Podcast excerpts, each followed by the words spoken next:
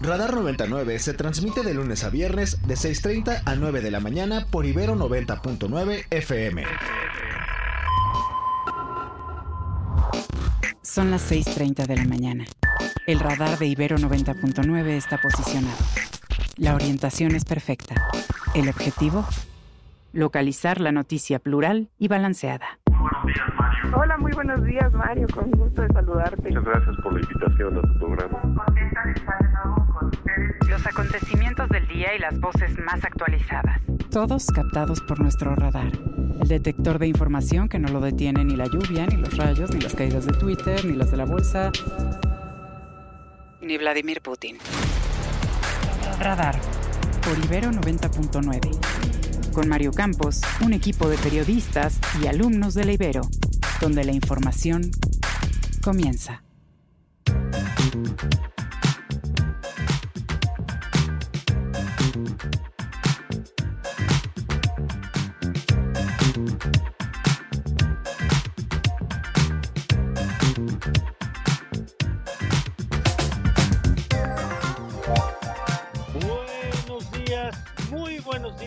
Bienvenidos a Radar 99 en este martes, este martes en el que saludo a mi querido Alfonso Cerquera. Alfonso, ¿cómo estás? Muy buenos días. Muy buenos días, querido Mario. Muy buenos días a quienes nos acompañan esta mañana, a los amigos y amigas del auditorio. Gracias por despertar con nosotros. Y también tenemos el gusto de saludar a Emilia Álvarez. Emilia, ¿cómo estás? Muy buenos días. Hola, muy buenos días, querido Mario, Alfonso y a toda la audiencia que están aquí. Muy bien, muy contenta. Eso me da mucho gusto, querida Emilia. Y arrancamos, como siempre, como todas las mañanas, con un recorrido por las calles de la Ciudad de México.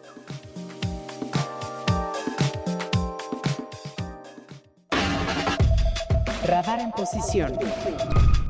Tráfico detectado.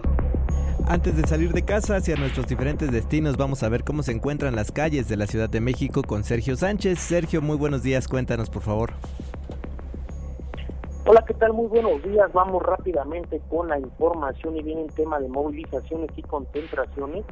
En punto de las 9 de la mañana se espera una concentración marcha que partirá del Parque de la Bombilla, ubicado en Avenida de la Paz. Todo esto en la alcaldía Álvaro Obregón. Ellos tienen como dirección llegar a la Comisión Nacional de Derechos Humanos, ubicada sobre Avenida Copilco, todo esto en la alcaldía Coyoacán y bien a las 16 horas se espera otra concentración marcha que partirá del Ángel de la Independencia. Esta tiene como destino el Zócalo de la Ciudad de México. Y bien en tema de vialidad le comento, hallará ya la abundante carga vehicular que no deja de avanzar sobre el anillo periférico. Todo esto de Avenida de los Insurgentes y hasta el viaducto Tlalpan. Similares condiciones presenta el circuito interior de Eduardo Molina y hasta el monumento a la pasta. Ya para finalizar, les recordamos, hoy no circulan los automóviles con engomado rosa, terminación de placas 7 y 8, quedan exentos los hologramas 0 y doble 0. Hay que evitar ser sancionado. Por el momento, el reporte del Centro de Orientación Vial, Secretaría de Seguridad Ciudadana. Clima. Y para tomar nuestras precauciones en cuanto al clima, saludamos a Nayeli Loza del Servicio Meteorológico Nacional. Muy buenos días amigos de Radar 90.9. Les informo que se pronostica ambiente fresco, cielo despejado y brumoso durante esta mañana. Por la tarde cielo con nubosidad dispersa y sin lluvia en la Ciudad de México, mientras que en el Estado de México cielo medio nublado a nublado, con probabilidad de lluvias aisladas en el suroeste del estado. Viento con rachas de 40 a 50 kilómetros por hora y posibles tolvaneras en la región. Temperatura mínima de 11 a 13 grados y máxima de 26 a 28 grados para la Ciudad de México.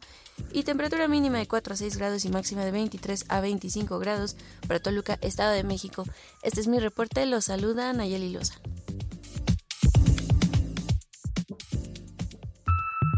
Radar en el tiempo.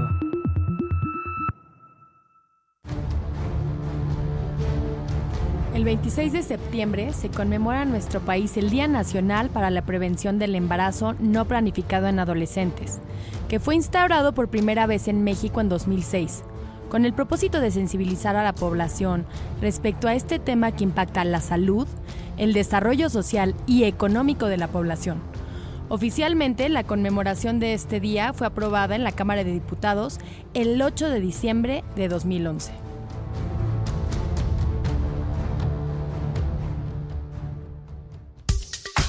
Música.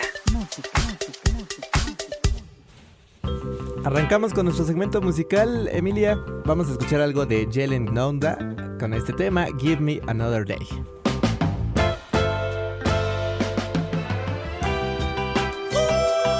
Give Me Another Day es lo que estamos escuchando cuando son las 6 de la mañana con 41 minutos. Esto es a cargo de Jelen Gonda.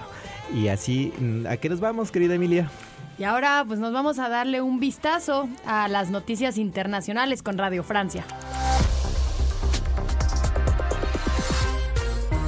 Bienvenidos a una nueva jornada informativa en Radio Francia Internacional. Hoy es martes 26 de septiembre, mediodía en París. Vamos ya con los titulares. Danae Rivadeneira. Continúa el éxodo en Nagorno-Karabaj. Son ya más de 13.000 personas provenientes de este enclave que han llegado a Armenia. Temen una limpieza étnica del gobierno azerbaiyano, aun cuando el presidente se comprometió a garantizar sus derechos. México conmemora nueve años del caso Ayotzinapa, un caso todavía sin resolver y donde los familiares de los 43 estudiantes desaparecidos ven con decepción cómo el cambio de gobierno no significó mayor avance en la investigación. La Antártida alcanzó los niveles de hielo marino más bajos en toda su historia para la época, niveles preocupantes y que podrían tener efectos en todo el planeta.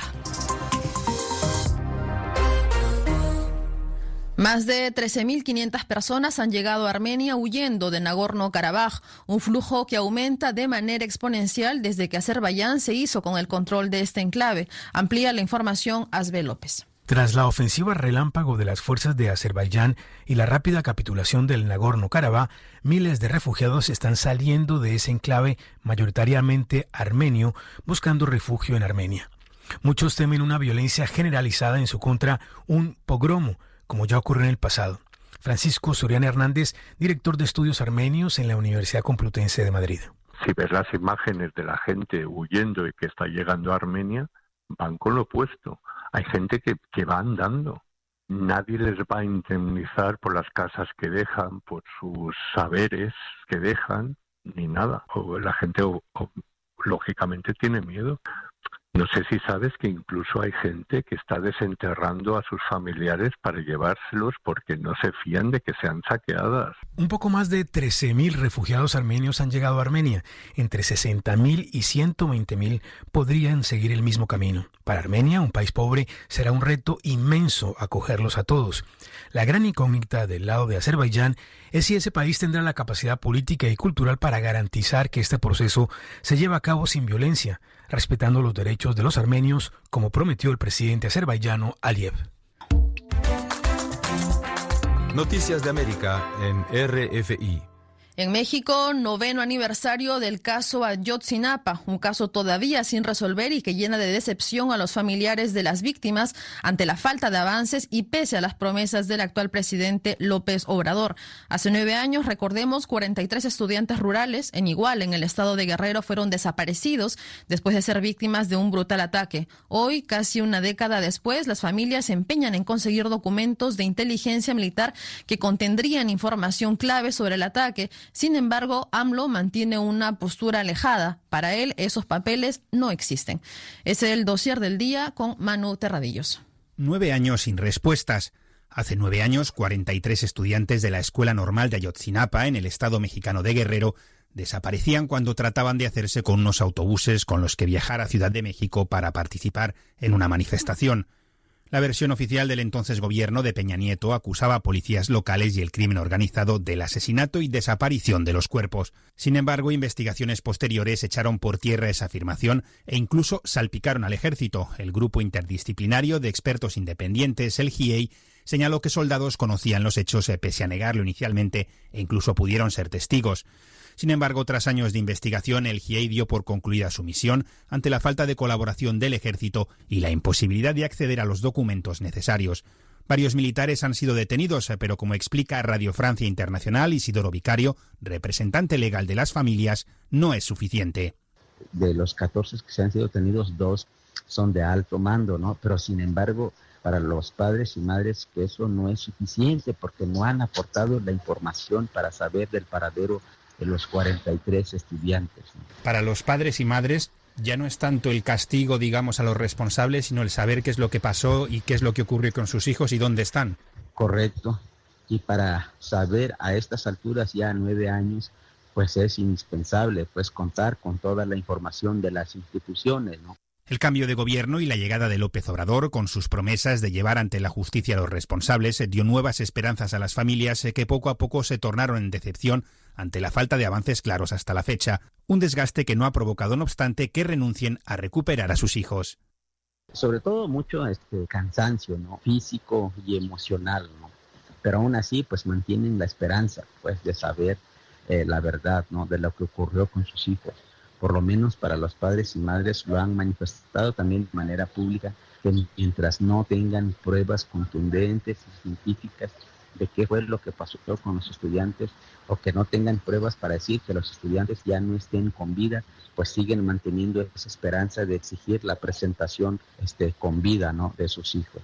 Era Isidoro Vicario, miembro del Centro de Derechos Humanos de la Montaña Tlachinolan de Guerrero y representante legal de las familias de los desaparecidos. Seguimos en América del Norte, en Estados Unidos. Este martes el presidente Joe Biden irá a Michigan a apoyar a los huelguistas del sector automotor, huelga que se amplió este viernes en General Motors y Stellantis. La presencia de Biden responde a una invitación del presidente del sindicato automotor y demuestra lo mucho que está en juego, tanto así que Donald Trump también plantea, planea perdón, visitar la zona el miércoles en busca de respaldos entre los votantes de clases trabajadoras. Estados Unidos también también condenó el ataque a la Embajada de Cuba en Washington y se comprometió a llevar a cabo una investigación apropiada sobre lo ocurrido. Este atentado también fue condenado por el presidente cubano Miguel Díaz Canel en su cuenta de X antes Twitter.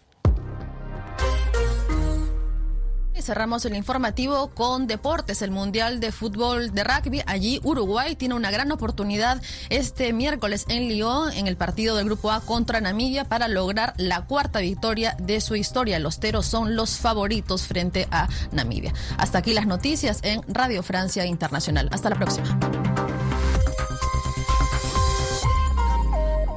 Lo que se escucha. Lo que se siente. Lo que se siente lo mejor de nuestra programación.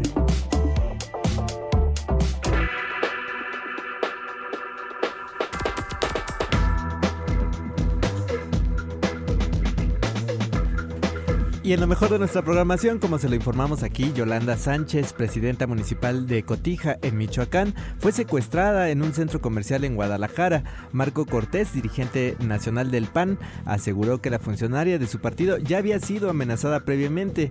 Escuchemos parte de la conversación que Rox Aguilar tuvo en Tengo otros datos con José Carlos Rodríguez Toral, periodista independiente de la UDG pues grupos que eh, se están disputando toda esta zona limítrofe entre Jalisco y Michoacán. En ese espacio está justamente el municipio de Cotica. Y bueno, la alcaldesa, aunque oficialmente eh, pues no se sabe si efectivamente ha puesto denuncias por algunas amenazas. Por ejemplo, yo leía hoy eh, pues declaraciones de Javier Estrada Cárdenas, el secretario general del PAN, eh, ella es panista, Yolanda Sánchez Figueroa, bueno, el PAN en Michoacán hablaba de que la militante efectivamente, yo cito aquí una entrevista de Dalia Villegas, dice el dirigente del PAN, que ella se sentía un poco agobiada por la presencia de grupos del crimen organizado. Creo que eso es evidente, eh, no sabemos hasta dónde eh, ella lo hizo de conocimiento de las autoridades, el haber recibido alguna amenaza, pero la presencia de grupos criminales, de células del cártel Jalisco Nueva Generación y algunas que estuvieron en su momento ligadas con los caballeros templarios y otros grupos criminales, pues están disputando allí el control eh, pues entre Jalisco y Michoacán y es en ese contexto del que tampoco es ajena la propia capital de Jalisco, en donde pues es privada de la libertad esta alcaldesa de Cotica. Lo que se escucha, lo que se siente, lo que se siente. Lo mejor de nuestra programación. Bueno, ahora nos vamos con un poquito de música movidita. Esto se llama Underwater Boy de Torn Steel. Y esto fue Underwater Boy de Torn Steel. Ya pues nos despertamos también, la primera rola muy buena, la verdad. pero, pero esta ya es así como, ya si no te mueves es que ya el día va a ser cuesta arriba, ¿no? Y bien, sí, movidita. Y ahora nos vamos con algo más movidito que son las primeras planas.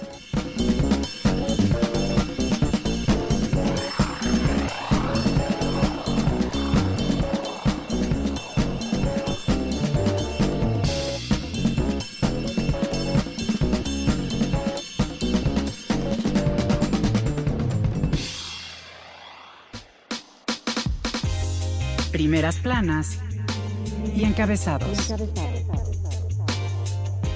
Reforma. Arrancamos con reforma. El feminicidio de Montserrat Juárez suma diversas omisiones y por eso el, la primera, el titular de el Reforma ocultó feminicidio Fiscalía de Ciudad de México. Reportaron muerte natural de joven de 25 años. El Universal. El Universal nos comparte que México entierra la política de distribución de medicamentos. La Secretaría de Salud reconoce que no se ha trabajado en su creación a pesar de que se aprobó en 2020. Y expertos comparten que estrategia permitiría el acceso universal y homologar el uso de insumos. La jornada. La jornada nos comparte una fotografía muy emotiva, alegría y esperanza de llegar a los Estados Unidos, dice, mostrando el rostro de un padre abrazando a un menor, a un aparentemente su hijo, y por otro lado, restablecer el orden, el objetivo, dice, el objetivo de Andrés Manuel López Obrador, que envía 800 soldados y agentes a frontera con Comalapa en Chiapas. Milenio. México y 10 países más exigirán a Estados Unidos financiar nuevo plan migratorio. AMLO convoca a cancilleres de naciones expulsoras a una reunión en dos semanas para afinar la propuesta que presentarán a Washington. También otra nota importante aquí sale una foto con Trump que dice otro tiro en el pie y Trump compra armas a pesar de estar impedido. Excelsior.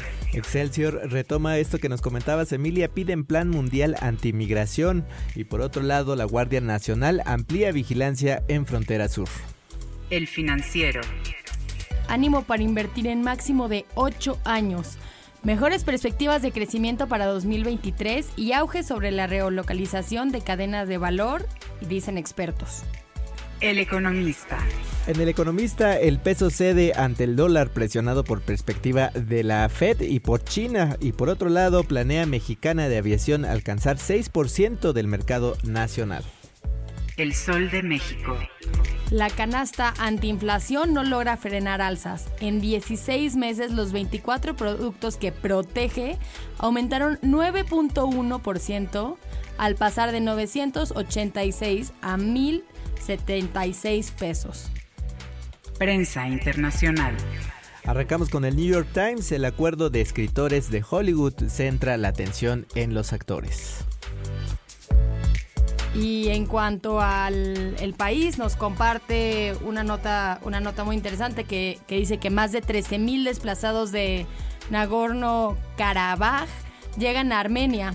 Un accidente en un centro de distribución de combustible al que acudían los civiles para llenar los depósitos y abandonar el enclave causa al menos 20 muertos. Medios digitales. En pie de página.mx encontraremos que Ayotzinapa cumple nueve años con la investigación entrampada y el diálogo con el gobierno de Andrés Manuel López Obrador fracturado. Y la silla rota nos comparte cómo las migrantes Mildred y su hija Yahana llegaron a la puerta de la tierra prometida en Estados Unidos. La silla rota acompañó a las venezolanas a bordo de la Bestia, que hoy amanecen en la puerta 36 del cruce fronterizo, donde se presentan las solicitudes de, de asilo político de los venezolanos al gobierno de Estados Unidos. Y en Noticias.com, Ayotzinapa, a nueve años blindan Palacio Nacional, secuestran por otro lado a siete jóvenes en Zacatecas y más. Primeras planas y encabezados.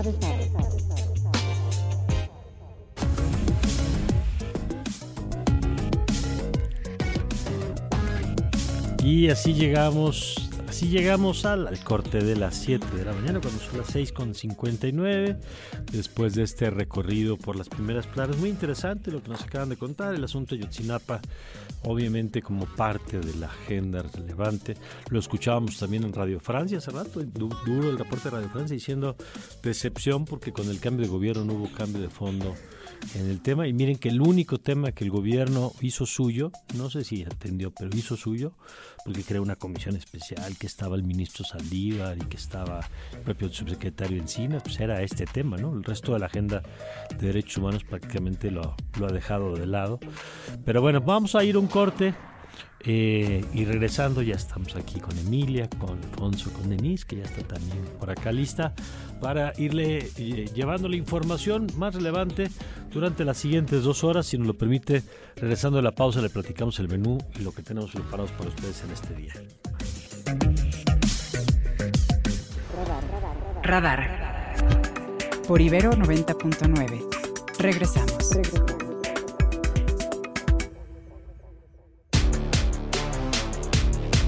Y al cumplirse nueve años de la desaparición de los 43 normalistas de Ayotzinapa, los padres de los jóvenes se dicen decepcionados. Su abogado Vidulfo Rosales acusa que no se entregó la información requerida y que el gobierno busca dar una respuesta similar a la de la llamada verdad histórica. En Zacatecas, la Fiscalía del Estado confirmó la desaparición de siete jóvenes de entre 14 y 17 años, aquí en un comando extrajo de un rancho en el municipio de Villanueva. Tropas del ejército de Guatemala patrullan la frontera con Chiapas, con nuestro país, ante la presencia de miembros del cártel de Sinaloa que se han apostado en la frontera sur de México. En Michoacán, elementos del ejército liberaron los accesos carreteros a Zamora, donde ayer se realizaron bloqueos con autobuses y camiones del transporte a los que sujetos armados prendieron fuego. Reconoce la Fiscalía de la Ciudad de México que hubo responsabilidad por omisión por funcionarios de esa institución en el feminicidio de la joven Montserrat, desaparecida desde el año pasado y localizada muerta el pasado fin de semana. En Colombia, el hijo mayor del presidente Gustavo Petro irá a juicio después de que la Fiscalía General de ese país confirmara las acusaciones de enriquecimiento ilícito y lavado de dinero en su contra. Radar 99.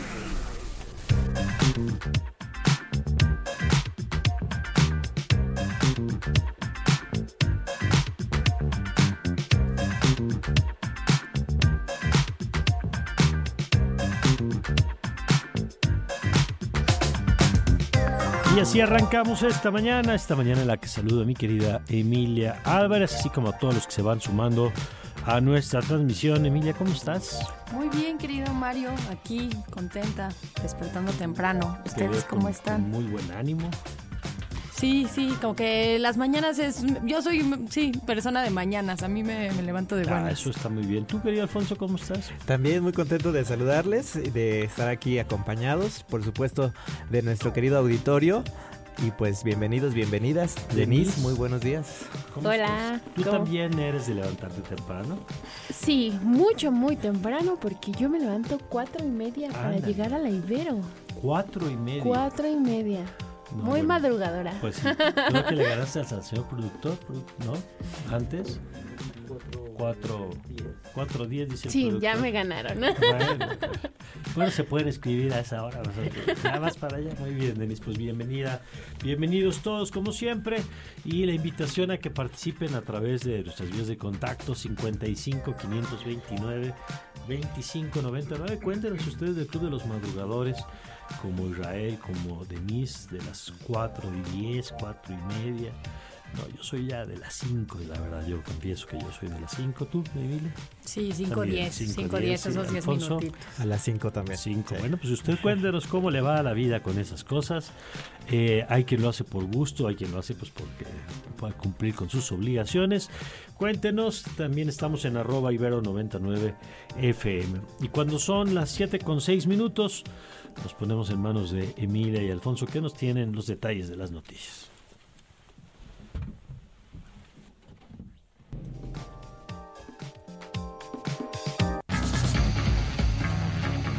Les contamos que al cumplirse este martes nueve años de la desaparición de los 43 jóvenes normalistas de Ayotzinapa, el abogado de los padres, Vidulfo Rosales, dijo que tras reunirse ayer con las secretarias, con las secretarias de Seguridad, Rosa Isela Rodríguez, y de Gobernación, Luisa María Alcalde, ambas les presentaron un informe del secretario de la Defensa Nacional que son solo una narrativa de los hechos, pero no responden a la pregunta puntual de su pliego petitorio, que es ¿dónde están los documentos con números de folio que no aparecen en todo el informe del ejército y que les fueron negados al grupo de expertos independiente?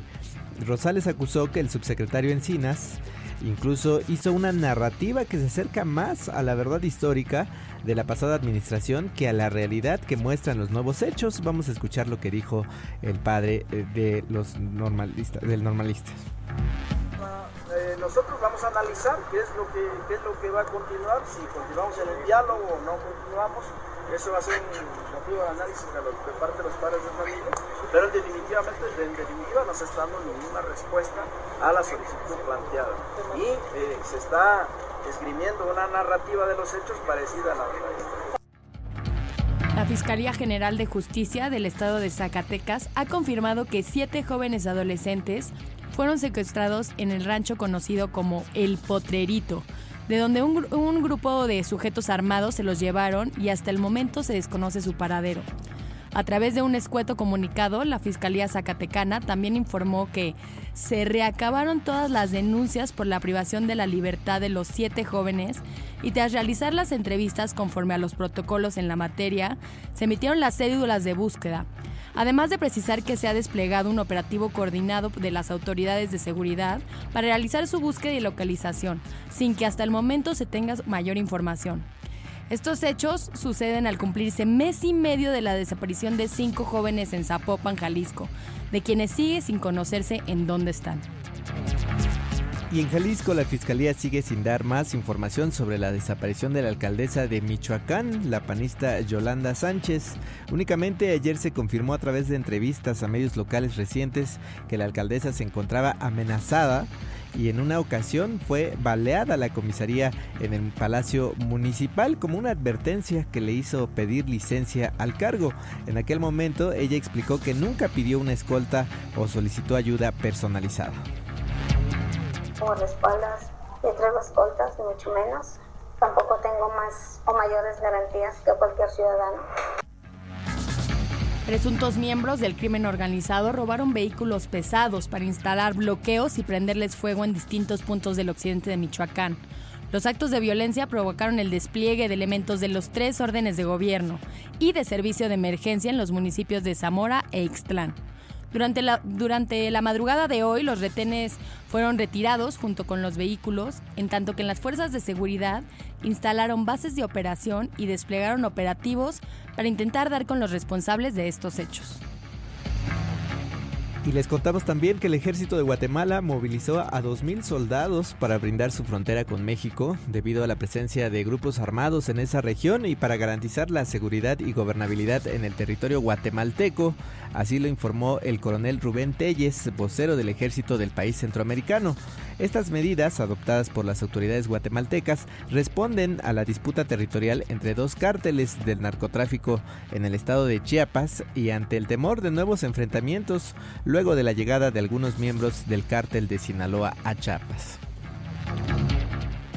La Fiscalía Capitalina inició una investigación interna sobre las irregularidades que se cometieron en la atención eh, en la muerte de Montserrat, la cual tras los videos que muestran que bajaron el cuerpo de un edificio sin protocolos y que primero se indicó que había muerto sin señales de violencia, se indaga como feminicidio.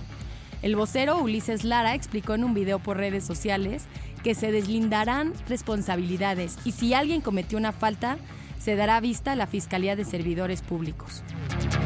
Para ello, hemos activado una investigación interna para deslindar responsabilidades y en caso de acreditarse la comisión de alguna de ellas, dar vista a la Fiscalía de Investigación de Delitos Cometidos por Servidores Públicos y no tolerar, bajo ninguna circunstancia, cualquier conducta fuera de la ley. Y en otros temas les contamos que el desbordamiento del arroyo El Jalocote en Autlán, en Jalisco, dejó como saldo 8 muertos y 6 desaparecidos, según informaron autoridades locales. De acuerdo con la autoridad municipal, las intensas lluvias del pasado fin de semana originaron que la corriente creciera y el agua arrastrara todo lo que encontró a su paso. Los daños por las lluvias se registraron en la cabecera municipal y en las comunidades del Jalocote y La Lima, así lo informó el alcalde Gustavo Salvador Robles Martínez quien agregó que de los daños materiales se perdieron cuatro viviendas y 50 más están en revisión, dos puentes peatonales y tres vados dañados, así como la zona norte del municipio no tiene eh, servicio de agua porque, por lo que el manantial se encuentra eh, colapsado. Hasta el momento ni el ejército ni la marina han decretado alguno de los planes de auxilio a la población. El presidente Andrés Manuel López Obrador informó ayer en una conferencia de prensa que giró instrucciones al secretario de la Defensa, Luis Crescenzo Sandoval, a fin de que se le otorgue las condiciones de seguridad necesarias a las dos aspirantes a la candidatura presidencial del 2024. La coordinadora del Frente Amplio, Xochitl Galvez, y la coordinadora para la, defensa, para la defensa de los comités de la Cuarta Transformación, Claudia Sheinbaum. La senadora panista agradeció las instrucciones del presidente he solicitado ya una cita con el general secretario para poder platicar de los alcances. En cuanto su agenda se lo permita, seguramente me voy a reunir con él y le agradezco al presidente, le agradezco al secretario pues esta preocupación. Bueno, y ayer se registraron conforme a la convocatoria de Morena tres de los aspirantes a la candidatura por la jefatura de gobierno de ese partido. Se trata de Omar García Harfuch, el doctor Hugo López Lagatel y la exalcaldesa de Iztapalapa, Clara Brugada. El plazo para el registro concluye este martes a las 12 de la noche y será en las próximas horas cuando se conozca si el dirigente nacional de Morena, Mario Delgado, se registra o no para contender por este cargo. Scanner 360. La Fiscalía colombiana presentó una acusación por enriquecimiento ilícito y lavado de activos en contra de Nicolás Petro Burgos, primogénito del presidente Gustavo Petro, por lo que el hijo del mandatario irá a juicio para ser procesado. Petro Burgos fue detenido el pasado 29 de julio.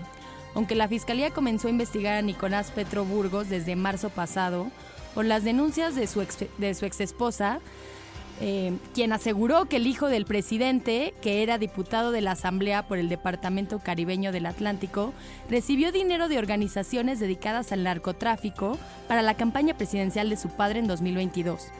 Ante los hechos, el presidente ha guardado silencio. Y más adelante en el radar económico hablaremos de las quejas en los cajeros automáticos ante la Conducef, algunos consejos, también presiones de gastos y riesgos para las finanzas públicas del país. Y por otro lado, el impacto de la, desglobalización, el nearshoring y la formación de bloques económicos. Todos los detalles más adelante en el radar económico. Crack 90.9 Es momento de irnos con un avance de lo que ocurre en el mundo deportivo con el crack de Ibero 90.9. Omar García, Omar, ¿qué tal? Muy buenos días.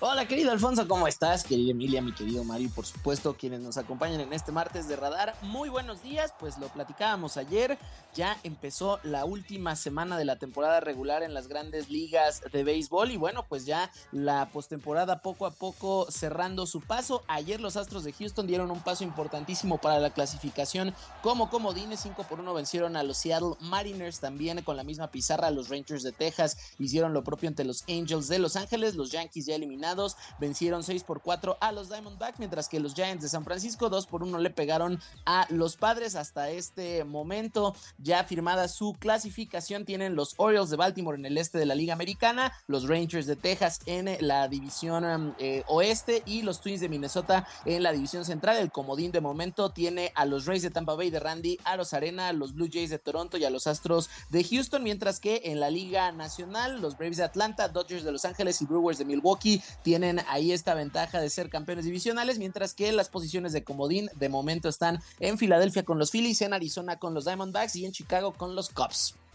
Muy bien, pues ya entramos a la parte más interesante, la parte final en las grandes ligas. Gracias, querido Mar. Seguro, querido Mario, pues ya nos escuchamos en Largos y Tendidos con el resto de la jornada. Gracias, gracias. Volvemos contigo un poquito más adelante.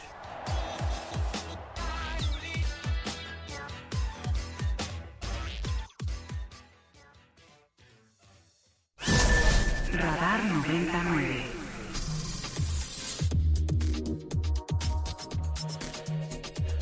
Ya arrancamos con nuestra primera entrevista y vamos a platicar con el doctor Marco Baños, ustedes lo conoce bien, ex consejero eh, electoral y uno de los expertos en nuestro país en estos temas.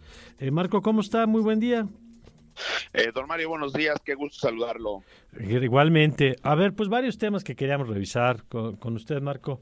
Uno de ellos es lo que pasa con eh, el presidente López Obrador, esta leyenda que le pide el Instituto Nacional Electoral que tiene que colocar al inicio de las mañaneras, donde pues básicamente recuerda que no debe pronunciarse sobre los temas de la campaña, a lo que el presidente responde, pero no sé, a mí me parece una respuesta un poco eh, inmadura, digamos, o poco seria, poniendo otra leyenda, diciendo, pues es que aquí eh, vamos a hablar de la transformación y si eres conservador y no te gusta, no veas este programa. Eh, ¿qué es, qué es, ¿Ante qué estamos, doctor? Más allá de la anécdota, digamos, ¿cuál es la relevancia que desde su perspectiva pudiera tener ese tema? Bueno, eh, lo que sucede es que el Instituto Nacional Electoral, perdón, reiteradamente ha estado emitiendo medidas cautelares que el presidente de la República incumple. ¿En qué consisten esas medidas? Bueno, consisten en decirle al presidente, en, pedirle, en ordenarle al presidente que no siga hablando en contra de, en este caso, de la candidata del Frente Amplio por México, ni tampoco en contra de los partidos de la oposición. tampoco puede estar promoviendo los intereses de la candidata del partido de Morena. Sin embargo, para el presidente, pues ese tipo de cuestiones no, eh, no son posibles. Él considera que puede estar eh, opinando sistemáticamente sobre los temas electorales, no obstante que la Constitución es clara en señalar que los servidores públicos no pueden utilizar recursos públicos para promover a los aspirantes vamos a, decirlo con, claridad, el presidente diría, pero ¿qué recursos públicos uso para las campañas? Bueno, pues es que él desde las mañaneras permanentemente está eh, utilizando las instalaciones de la presidencia de la República para transmitir y también instalaciones del sistema eh, estatal de radio y televisión para poder hacer estas cuestiones, el Canal 11, etcétera. Entonces, el eh, presidente de la República eh, también está incumpliendo con otro mandato que la Constitución establece, que significa que los servidores públicos están obligados al principio de neutralidad, ni a favor ni en contra de aspirantes o partidos políticos.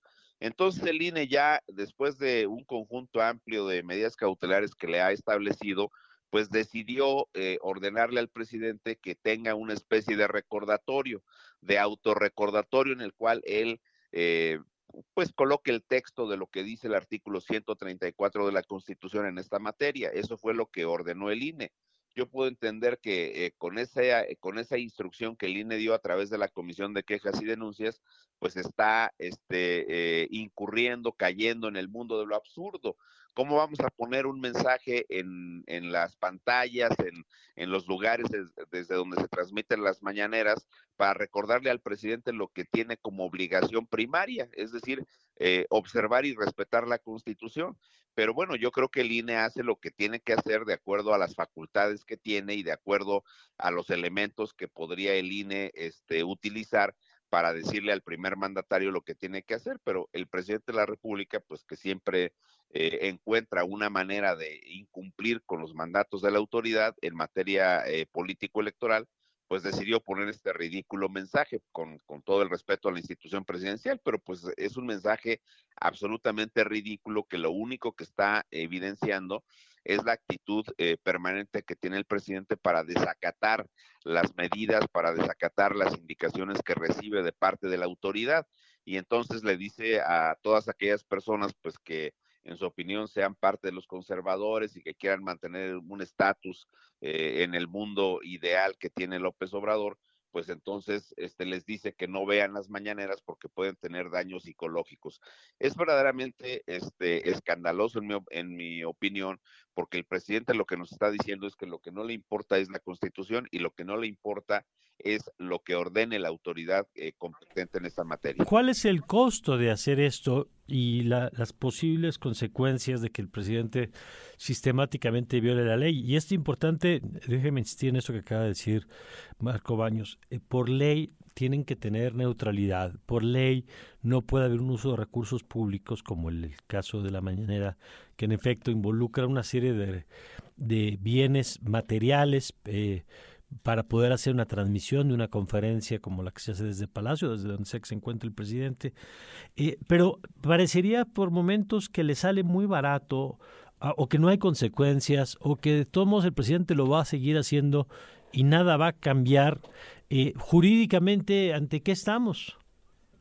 Pues eh, lamentablemente el INE no puede hacer más allá de este punto pero yo creo que el Tribunal Electoral sí tiene en el momento que revise estas decisiones del INE, porque el presidente anunció que impugnaría, eh, evidentemente el Tribunal Electoral tiene forma de entender que este tipo de cuestiones tienen beneficios directos a la campaña, en este caso a las candidaturas de Morena y señaladamente a la candidatura de Claudia Sheinbaum. Esa parte el tribunal la puede interpretar y puede eh, también establecer que existen beneficios. Eh, hay muchos precedentes que se han eh, establecido en el pasado en el cual todos aquellos beneficios de transmisiones por radio y televisión son contabilizadas como que si se tratara de tiempo de tipo comercial. Se pueden establecer sanciones hacia temas que tienen que ver con eh, los montos en las precampañas y en las, en las campañas electorales. Es un hecho concreto que en el caso de Morena, pues eh, ya existen precedentes muy fuertes de cómo se han estado vulnerando estas normas, particularmente la eh, aspirante Claudia Sheinbaum, que tuvo una eh, pre-campaña, vamos a decir así, don Mario, de poco más de 70 días y que evidentemente hizo recorridos que sobrepasan con mucho las reglas que el mismo partido de Morena estableció. Morena dijo que no este, deberían de estar haciendo gastos superiores a los 5 millones de pesos, pero pues es un hecho que las campañas publicitarias que tuvo Morena pues podrían eh, verse incrementadas en cuanto a sus costos una vez que el INE haga la fiscalización con los eh, costos en tiempos de radio y televisión que el presidente está utilizando para promoverla. Esta parte me parece que es una posibilidad que tiene el Tribunal Electoral y por supuesto siempre estará la posibilidad que no es eh, mucha, eh, al menos a López Obrador eso no le importa, que es el de sancionarlo o incluso multarlo.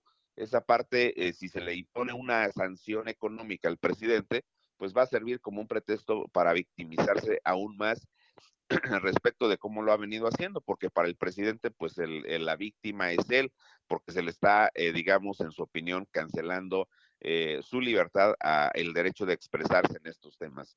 Esa parte me parece a mí que, que el tribunal la podría eh, ensayar, pero lamentablemente es un tema en el cual estamos en una, pues una especie como de hueco que la legislación no prevé con claridad. Creo que cuando se tenga que revisar la norma, pues se tendrá que revisar este, este tipo de situaciones que en el presente han sido reiteradas. Ahora, eh, muchos de los caminos conducen al tribunal, de lo que nos acaba de contar, y el tribunal está por tener un relevo de dos integrantes, y ahí, eh, pues, ¿qué podemos esperar y qué es lo que está en juego? Bueno, en el caso del tribunal, este, hasta donde logré ver el día de ayer, este, la Suprema Corte de Justicia de la Nación, que tiene eh, una parte en el, eh, de competencia en el procedimiento para la designación de los eh, magistrados y magistradas del Tribunal Electoral, incluyó una terna donde esencialmente están participando tres mujeres que son de la estructura del propio Tribunal Electoral del Poder Judicial, es decir, son magistradas en salas regionales y eh, también se están incluyendo este, eh, dos eh, magistrados regionales en la terna de hombres. Entonces, si llegan a, a, designar a los magistrados, pues es probable que por lo menos entre una persona. Hay una persona ahí que yo no conozco, no tengo el gusto de conocer, pero dentro de los hombres hay dos eh, este, personas que están como magistrados de sala regional y hay una persona que me parece que está en la estructura del Poder Judicial de la Federación, pero no tengo el gusto de, conocer a esa persona, entonces no, no, puedo opinar realmente respecto de quién es.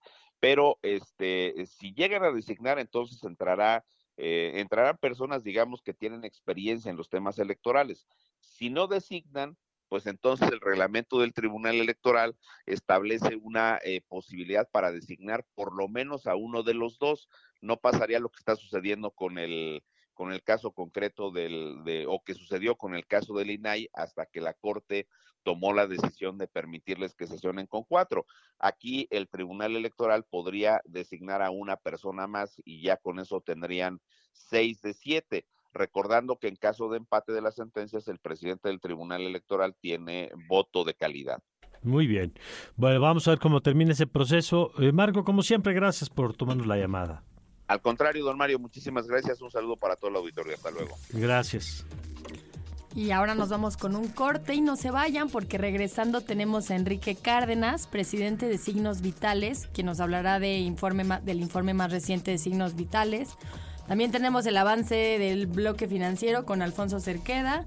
Y tendremos a Donatiu Guillén, excomisionado del IM, para platicar sobre migrantes. Radar, radar, radar. Por Ibero 90.9. Regresamos. Mente reflectora. Una fracción de la energía reflejada. Debo informarle que eh, antes de nuestra siguiente entrevista nada más, quiero informarle que hace unos siete minutos el gobernador de Michoacán, Alfredo Ramírez Bedoya, eh, señaló en Twitter que nos da mucho gusto informar que la presidenta municipal de Cotija, Yolanda Sánchez, se encuentra con vida y ya está en compañía de las autoridades en Michoacán. Y bueno, pues es una buena noticia que se haya encontrado con vida, por supuesto. Eh, le contábamos hace unos minutos justamente la información, como ella ya tenía una amenaza de muerte que le había llevado a pedir licencia del cargo y luego se reportó la desaparición, pues había por razones obvias preocupación. Eh, habrá que saber qué pasó, ¿no? Este, pero bueno, por lo pronto por ella y por su familia, qué bueno que, se encuentra con vida. Y vámonos a nuestra siguiente entrevista, y es que ayer se presentó el reporte más reciente de, la organización Signos Vitales, esta organización que hace, eh, como su nombre lo sugiere, eh, pues estudios periódicos que nos permiten tomarle el, estado de salud al país los signos vitales del país en múltiples campos. Y eh, ahora presentaron un reporte muy interesante que nos muestra cómo andamos en materia social en general, cómo estamos en salud, cómo estamos en educación, qué ha pasado en estos años pospandemia y, y de políticas de la 4T. Y para ello nos acompaña el doctor Enrique Cárdenas, director de Signos Vitales. Enrique, bienvenido. Mario, ¿qué tal? Muy buenos días. Eh, muchas gracias. Eh, pues aquí estamos a tus órdenes. Oye, yo quisiera empezar, Enrique, con un tema que ustedes señalaban desde la conferencia en el reporte sobre una, un falso optimismo, una, un, una victoria, digamos, que se ha cantado por parte del gobierno, sobre todo en materia de combate a la pobreza, dadas las, las cifras de Coneval. Y ustedes dicen, a ver, eh, hay que tomar con cautela esto de, del, del optimismo y de los buenos resultados. ¿Por qué? Bueno, mira, recordarás, eh, Mario, que signos vitales no, no producimos información nosotros mismos, sino que la tomamos de muchos lugares. Y en este caso particular, eh, Fernando eh, eh, Cortés, que es del Colegio de México, bueno, estaba en el Colegio de México y ahora está en el Programa Universitario de Estudios del Desarrollo de la UNAM, y que estuvo en el Consejo. Que estuvo en Coneval, claro. Sí, él era miembro de aquel consejo. Entonces, ellos sacaron una, pues, un trabajo en donde mostraban que las cifras que se habían presentado por parte de Coneval no habían hecho el ajuste estadístico que eh, se había quedado en hacer desde hace algunos años, cuando te acordarás hubo un diferendo muy importante entre el INEGI y el Coneval, según recuerdo fue a fines del 2016, principios del 17, porque justamente se había modificado la manera de captar la información por parte del INEGI y eso había llevado a diferencias muy importantes en los resultados de pobreza. Entonces, a raíz de ese diferendo, se hizo una, un trabajo también bastante amplio con eh, investigadores internacionales, incluso nacionales y externos, que eh, llegaron a la conclusión de que se podían hacer comparables las cifras y se corría un modelo estadístico eh, en el cual, pues de alguna forma se estuvo de acuerdo.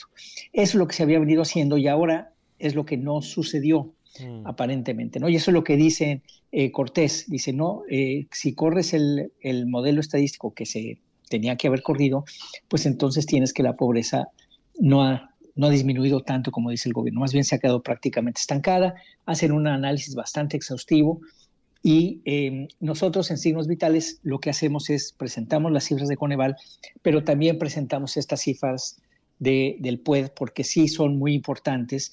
Y a la hora que comparas con otros, muchos otros indicadores, pues te das cuenta que efectivamente sí se está hablando de un falso de un falso triunfalismo. Esa es la conclusión que, a la que llegamos. A ver, vamos a, los rubros. Eh, se ha hablado, y ustedes lo documentan, el tema de salud en particular. Eh, el propio reporte de Coneval que mencionabas ahora, pues registra que el acceso a los servicios de salud ha tenido una de las caídas más importantes en los últimos años. ¿Qué es lo que registran ustedes y a qué se atribuye? Pues mira, eh, quizás el dato más crudo, eh, Mario, es el de las muertes, que son 793 mil 625 muertes más de las esperadas que el propio INEGI eh, reporta entre de la, desde la pandemia hasta septiembre del 2022, que es un exceso de casi el 40% de lo que se tenía que haber sucedido. Entonces, yo creo que este es el dato más duro porque lo que te está diciendo es que hubo 800 mil personas que no debieron haber muerto por alguna razón. Y eso te refleja que mucho del desmantelamiento que ya habíamos visto en el sector salud se refleja justamente en mayor, mayor cantidad de muertes, este menor acceso que mencionas, pero también la pérdida de, consultas, eh, de ingresos y egresos de los hospitales, el problema de la vacunación, eh, que es muy serio y eso, todo eso te está dando pues lugar a una serie de indicadores, por ejemplo, el hecho de que la gente tiene que gastar más de su bolsillo para pagar por gastos médicos que anteriormente y eso ha venido creciendo mucho. Entonces, este conjunto de indicadores sí te habla de un deterioro muy serio y que lo que se ha estado viendo en estas semanas después de aquellas cifras de Coneval que mencionabas al inicio, pues ciertamente no, no hay mucha evidencia que lo sustente. ¿Qué ha pasado en el campo de la educación, Enrique? Mira, ahí eh, también se tienen eh, datos fuertes en términos de la pérdida de matrícula, de la pérdida de aprendizaje y también de un deterioro en las relaciones con el magisterio en términos, por ejemplo, de su capacitación y de su desarrollo. Como sabremos, sabrán ustedes, y más ahí en la Ibero con Silvia Schmelkes, que era presidenta del, del INE, ¿no? este, eh, recordarás que fue la primera institución a, que, a la cual le, dieron, eh, pues la, la, la, la, dejaron de, de, digamos, la desaparecieron, pues para acabar pronto. Y esto eh, significó pues que se dejó de tener una serie de publicaciones periódicas sobre cuál era el avance de la, de la educación en el país, con eh, mediciones sobre aprendizaje, etc. Todo eso se perdió y ahora lo que vemos es que con eh, estudios parciales, pues ya se, se, da cuenta de este tipo de problemas. Algunas este, encuestas que la propia Ibero, Chele Teruel, estuvo sacando en Equide, te acordarás, también sobre, este, sobre el impacto de la pandemia, pues se ve que es muy profundo. No solamente va a ser ahora en el corto plazo, sino va a ser en el mediano y largo plazo.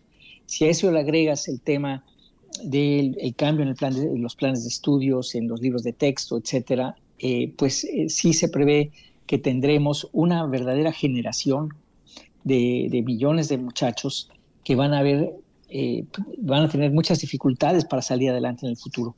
No se ve en este momento, algunos están en primaria ahora, pero lo vamos a estar viendo a lo largo de los próximos decenios, eh, Mario. Ese es el tema. Vaya, y por último, Enrique Cárdenas, hay un elemento que parece interesante y transversal en este reciente reporte de signos vitales, que es el balance que hacen sobre las instituciones, ¿no? Más allá, por un lado están los resultados, este asunto del aumento de los problemas educativos, por otro la carencia en los servicios de salud, pero por otro hay como un elemento transversal a las instituciones encargadas de los temas sociales y, contrasta un poco porque este gobierno ha presumido mucho y en eso creo que tiene razón en el tema de las transferencias, ¿no? Como la gran apuesta de este gobierno, incluso vamos a ver un incremento en las transferencias para el próximo año. Eh, en el presupuesto se refleja la Secretaría de Bienestar un presupuesto mucho más alto para el próximo año. Pero ¿qué pasa en el tema de la política pública y de las instituciones? Pues mira, ahí lo que, lo que hemos visto y desde un inicio es que efectivamente partiendo de un mal o de, una, de un deteriorado eh, censo de, que le llaman censo del bienestar, es decir, cuáles son las personas que deberían de ser susceptibles de tener el apoyo para eh, que realmente lo necesiten, las personas más pobres, por ejemplo, y dependiendo del tipo de programas. Bueno, eso te acordarás, desde el principio de sexenio hubo un problema muy serio porque ese censo lo construyeron los servidores de la nación y echaron a la basura lo que se había construido a lo largo de muchos años. Mm. Entonces, el problema que tenemos es que muchos de estos programas, en esas transferencias que mencionas, no están llegando a las personas que deberían de llegar. Y en el reporte eh, lo que sacamos es, son datos también de, de, de, Coneval, cómo se están distribuyendo los programas sociales. Y lo que vemos es que en términos de dinero, hay una diferencia tremenda entre lo que le toca a cada quien según su nivel de ingreso. Y paradójicamente, lo que estamos encontrando es que estas transferencias son absolutamente regresivas, es decir, le dan mucho más a quien eh, más tiene y mucho menos a quien menos tiene. Y ahí es en donde podríamos medir también, eh, pues, qué impacto tiene supuestamente en la distribución del ingreso, en una mayor equidad, en cerrar brechas de ingreso que hay entre las personas, es decir, que, que, si había mucha distancia entre unos y otros, pues que se fueran acortando, ¿no? Que fuéramos teniendo una sociedad más igualitaria. Y justamente lo que estamos viendo es que esas brechas se están agrandando, están ampliándose todavía más. Entonces, eh, esa es una preocupación muy seria que tenemos y por eso efectivamente, pues vemos que eh, al analizar muchos datos de, eh, de, de la parte social, pues encontramos que hay este tipo de problemas que estamos mencionando. Bueno, Enrique, te agradezco como siempre la oportunidad de platicar sobre el trabajo de signos vitales. Al contrario, muchísimas gracias Mario y quien lo quiera ver, pues eh, lo tiene disponible en www.signosvitalesmexico.org.mx y pues muchas gracias a, todos ustedes. Gracias, el doctor Enrique Cárdenas. Ahí está la información y nos vamos cuando son las 7.40 con las noticias financieras. Radar Económico. Radar Económico. Les contamos que la nueva compañía mexicana de aviación tiene como objetivo alcanzar su punto de equilibrio en seis años, es decir, en el año 2030, aunque es posible que pueda lograrse esa meta antes de ese tiempo, señaló su director general Sergio Montaño Méndez. En entrevista, el general del ejército expuso que la nueva aerolínea este año ejercerá un presupuesto de alrededor de 2.600 millones de pesos, pero para el 2024 espera recibir alrededor de 8 mil millones de pesos y sumará a su presupuesto puesto de operación los, los ingresos propios. Y de enero a agosto de este año, la cantidad de personas que se han quejado ante la Conducef porque el cajero automático no les entregó la cantidad solicitada reporta un incremento de 107%. Es importante que al presentarse a un cajero automático para realizar alguna operación de retiro de dinero o de depósito, se verifique que no haya ningún elemento extraño dentro de él, que no tenga alteraciones, ranuras o partes superpuestas y por supuesto contar bien las cantidades que nos entrega. Por otro lado, las presiones que existen sobre el gasto en salud y protección social, así como un mayor desembolso para el pago de pensiones y posibles gastos por desastres naturales, son los riesgos a largo plazo que la Secretaría de Hacienda y Crédito Público ve para las finanzas públicas del país. El riesgo de las pensiones específicamente reside en la transición poblacional, ya que este año la población de personas mayores de 65 años o más representa el 8.2% de la población total en nuestro país sin embargo, para el 2050 este grupo conformará cerca del 17% de la población. Y finalmente les cuento que el Bitcoin esta mañana cotiza en los 26.100 dólares, mientras que un dólar nos cuesta 17 pesos con 42 centavos. Radar. Radar 99.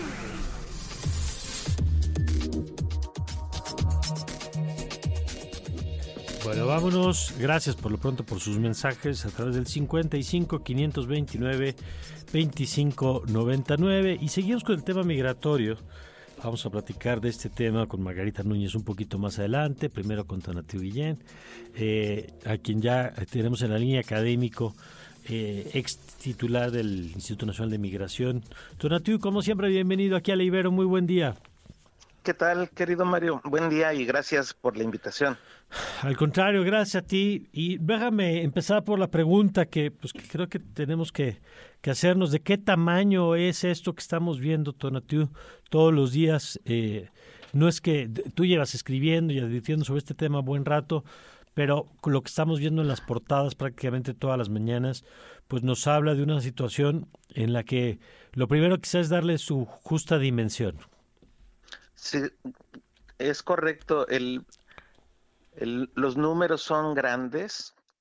Eh, la referencia para ubicarnos es el año pasado, el año 2022, que cerró con lo que los, la patrulla fronteriza llama encuentros eh, con extranjeros en su frontera de Estados Unidos, que ascendieron a poco más de 2.5 millones de encuentros y el año 22 se, cerró como el más alto de toda la historia. Nunca había eh, tenido eh, personas en tránsito eh, tal cantidad de, volumen. Eso, eso rompió, reitero, todas las expectativas y todo lo que había previamente. Y este año 23, a pesar de que el mes de enero y febrero tuvo un relativo descenso en flujo de algunas nacionalidades, como la venezolana y la nicaragüense y la cubana incluso. Eh, el, después de marzo, abril, mayo volvió a, concentrarse y, y, es como si tuviéramos el mismo número del año 22, pero concentrado en menos tiempo. Entonces, eh, hay muchísima gente visualmente en las calles, en, en movimiento, pero creo que el total nos va a acercar a la cifra del año pasado. En una de esas empata o tal vez lo supere, pero hasta ahora la expectativa es de que sea similar. Entonces sí estamos en, en, en, grandes, grandes números, ahora concentrados en espacio de tiempo más breve, y, creo que el, punto central no es solamente la cantidad, que sí son eh, cifras mayores, sino el perfil social, Mario. Eh, estamos ahora hablando de una movilidad que por las características de su origen, de las razones de, su movimiento, eh, tiene más un perfil de solicitante de refugio de titular de derechos con respecto a refugio que el viejo modelo, eh, que también sigue siendo algún componente importante, pero ya no el principal, que era el modelo económico laboral. Eh, para, para ponerlo en el extremo, ahora estamos hablando de desplazados, de población forzada a salir por diferentes factores, pero que no estaba en su horizonte la movilidad en estas condiciones. Por eso creo que, que lo que conviene enfatizar y que nos cambia el juego del diagnóstico y sobre todo de política pública es reconocer que se trata de una crisis de refugio y no de migración. El, el problema, Tonatiu, es que una crisis de refugio tendría que ir acompañada de una política de refugio, es decir, de una Comisión Nacional de Atención a los Refugiados, que es la COMAR, que les diera primero respuesta, eh, bueno, a condiciones, digamos, durante la estancia y luego tiempos de respuesta. Pero el problema, y corrígeme si me equivoco, es que no ha correspondido el incremento en la demanda de las personas que requieren respuesta con la capacidad institucional, sino al contrario, entiendo. Sí, es correcto. Está, tenemos una comar durante todo este gobierno y antes reducida a su mínima expresión, o sea, realmente no tiene capacidades. Comar, eh, si, si se quedara con el presupuesto que le da el gobierno federal, ya se hubiera extinguido que lo que la defiende es ACNUR. ACNUR le da el doble del presupuesto que le da el gobierno federal a Comar. Y, y, el, y más allá de presupuestos, justo ese es el punto. Si, si lo que tenemos son poblaciones titulares de derechos de refugio, lo que debe aplicar es lo que hay en las convenciones que México ha firmado con relación a refugio, eh, lo que dice la Constitución y lo que dice la ley sobre refugiados. Y por supuesto, institucionalmente tiene que ser Comar la que esté dando los lineamientos del Estado mexicano hacia esta población. Y eso no está ocurriendo. para decirlo de esta manera, estamos tratando con la ley equivocada, que es la de migración, con la institución equivocada, mm. que, es, que es el INM y es la Guardia Nacional, con los mecanismos equivocadísimos, que son los de contención, disuasión y expulsión, a poblaciones que requerirían abiertamente la protección del Estado.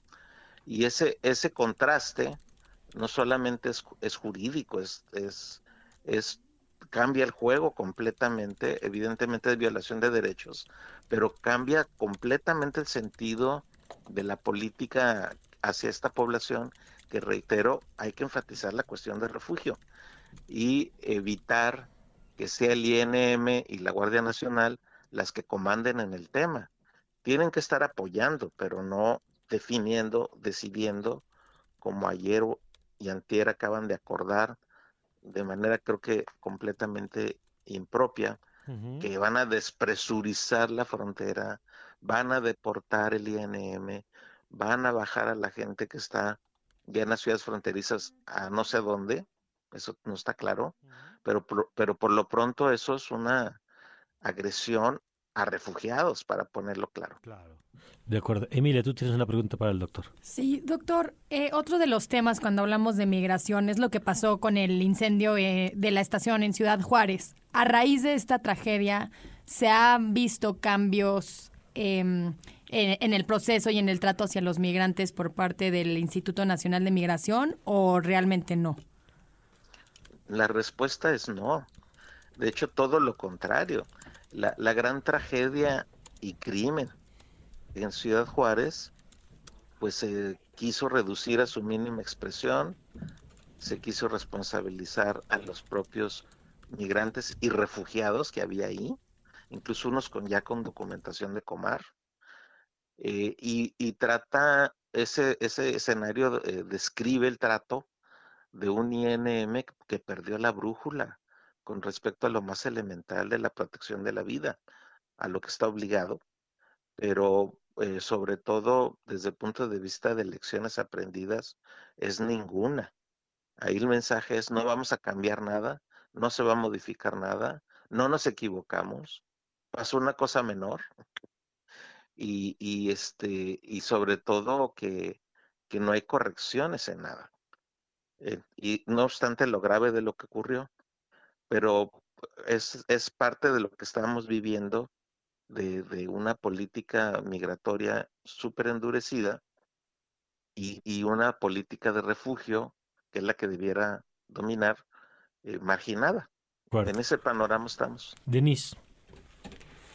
Hola, buenos días. Yo tengo una pregunta. ¿Cuáles han sido como los tipo apoyos que se les están dando a los migrantes que pasan por México? Desde la perspectiva esta de refugio, eh, prácticamente nada.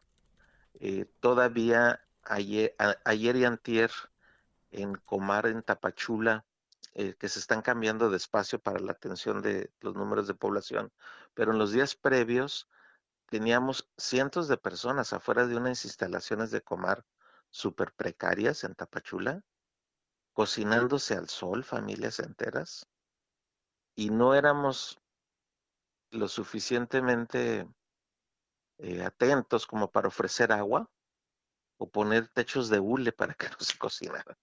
Eh, eso, ese cuadro nos retrata eh, en pleno de cuál es realmente la atención que estamos dando. Pues sí, hasta, hasta en, eso se nota. Gracias, eh, Tonatiu, como siempre. Un abrazo y muchas gracias a ustedes. Buen día. Al contrario, Tonatiu Guillén, académico, ex eh, titular del Colegio de la Frontera Norte, ex comisionado del Instituto Nacional de Migración. Y mire, vamos a seguir con el tema, aquí lo hemos estado abordando a lo largo de la semana, ahora con Margarita Núñez. Usted sabe además que para nosotros, para la Ibero, este tema no es un asunto de coyuntura, hay un programa de asuntos migratorios que es el PRAMI, eh, que encabeza justamente Margarita Núñez, a quien me da gusto recibir aquí en su espacio. Margarita, ¿cómo estás? Muy bien, Mario, muy buenos días a ti y a toda la audiencia. Oye, pues cuéntanos, porque lo platicamos ahora con Tonatu Guillén, no sé alcanzaste a escuchar, lo platicamos con Eunice Rendón hace unos días, lo hemos estado platicando porque el tema es, eh, pues cada vez está ocupando un lugar más eh, en el centro de la conversación. Así es, Mario, sí. Eh, justamente otra vez está en los medios de comunicación esto de la crisis migratoria, pero desde el programa Asuntos Migratorios, como bien señalas, Mario, no nos parece que sea un tema de coyuntura, sino es un tema permanente y en esa medida queremos señalar que esta crisis migratoria no es más que una crisis en realidad de las políticas migratorias, ¿no? Porque hay que decirlo así, son políticas totalmente fallidas e inadecuadas para la atención del fenómeno migratorio que estamos viendo en nuestro país.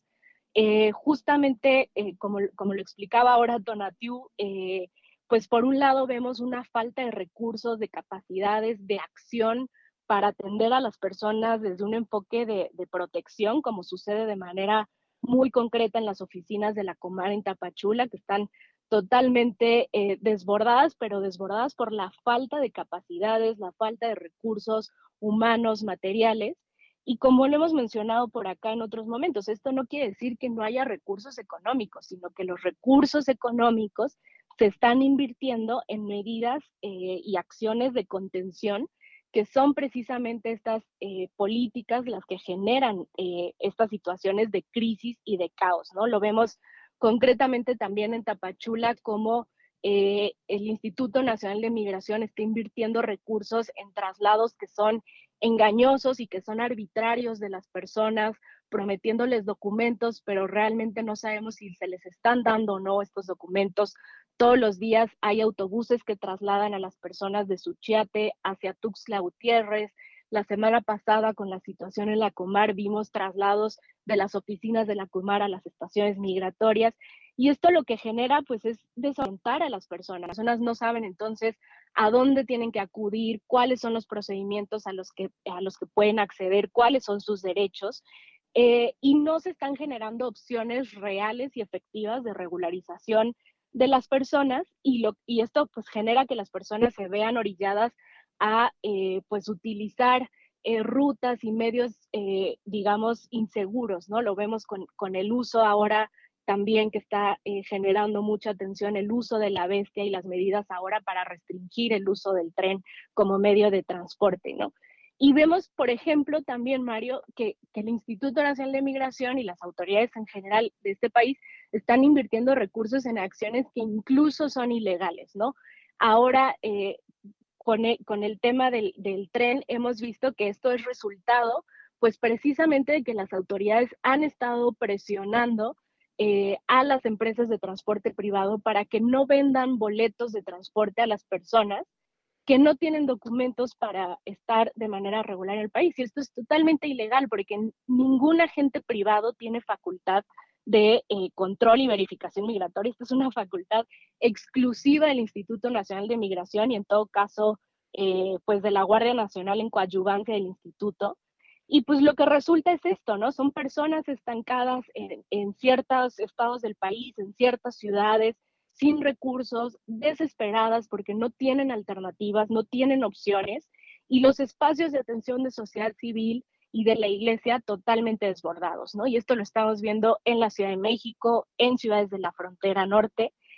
Y lamentablemente, frente a este escenario, la respuesta que estamos viendo en las autoridades, en días recientes vimos eh, nuevas negociaciones y acuerdos entre el Instituto Nacional de Migración y CBP en Estados Unidos, y lo, y, y lo que proponen es la misma receta que ya sabemos que es fallida, ¿no? Ahora eh, acuerdan que eh, México no solo va a detener la migración hacia Estados Unidos, sino que ahora va a deportar las personas que Estados Unidos deporta bajo título 8, de nuevo fuera de cualquier marco legal nacional e internacional. Estados Unidos bajo título 8 está regresando personas no mexicanas.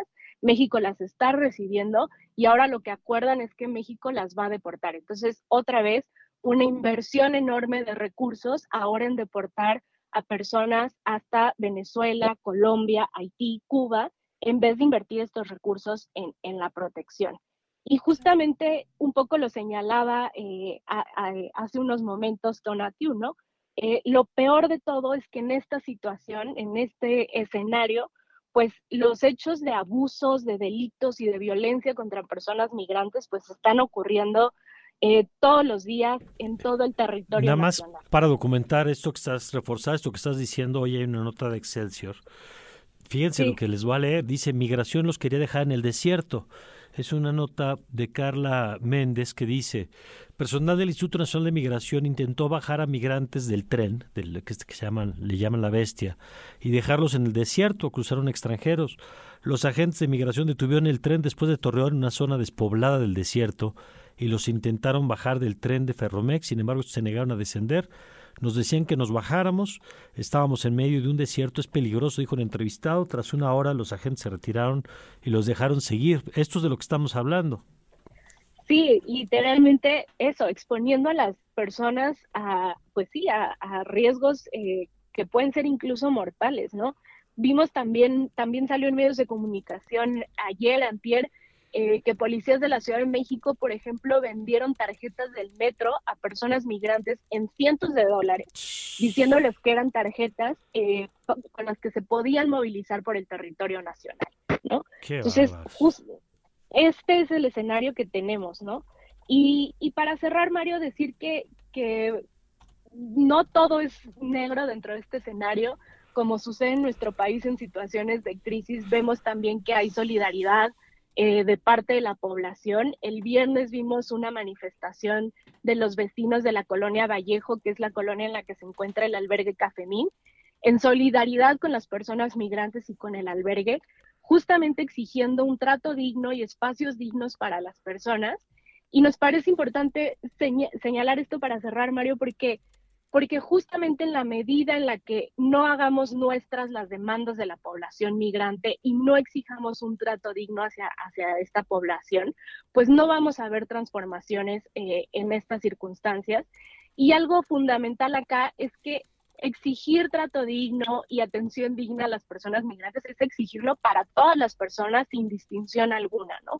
Entonces, por acá es donde nosotras vemos eh, que hay que, promover una respuesta de solidaridad y, entre la población para poder, digamos, acoger a las personas migrantes y poder generar cambios que realmente eh, se traduzcan en que haya mejores condiciones para ellas y para, para todas las personas en general.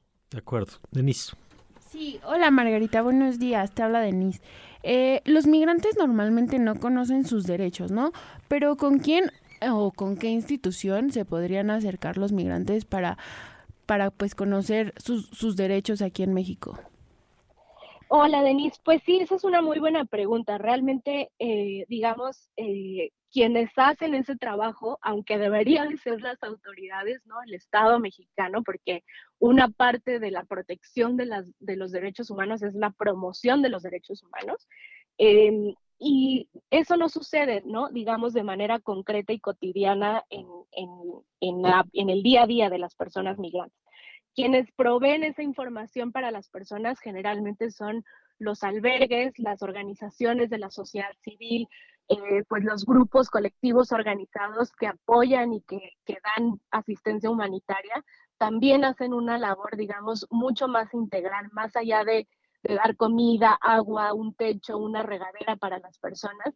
Generalmente estos espacios y estas organizaciones son quienes también informan a las personas cuáles son sus derechos, cuáles son los procedimientos de regularización migratoria, cómo pueden acceder a ellos, cómo pueden acceder a sus derechos, por ejemplo, al derecho al asilo en Estados Unidos, ¿no? Entonces, eh, pues aunque esto debiera ser responsabilidad de las autoridades y tanto, por ejemplo, Comar como el Instituto Nacional de Migración, la Secretaría de Bienestar y y las secretarías, digamos, eh, en todos los temas, ¿no? Salud para el tema de salud, educación para el tema de salud, de, educación, trabajo, etcétera, se deberían de hacer, de estar haciendo este trabajo, pues no lo hacen y lo hace eh, generalmente la sociedad civil. Sí, por eso es importante apoyar el trabajo de organizaciones desde la academia, desde la sociedad eh, organizada en estos temas. Gracias y como siempre, Margarita.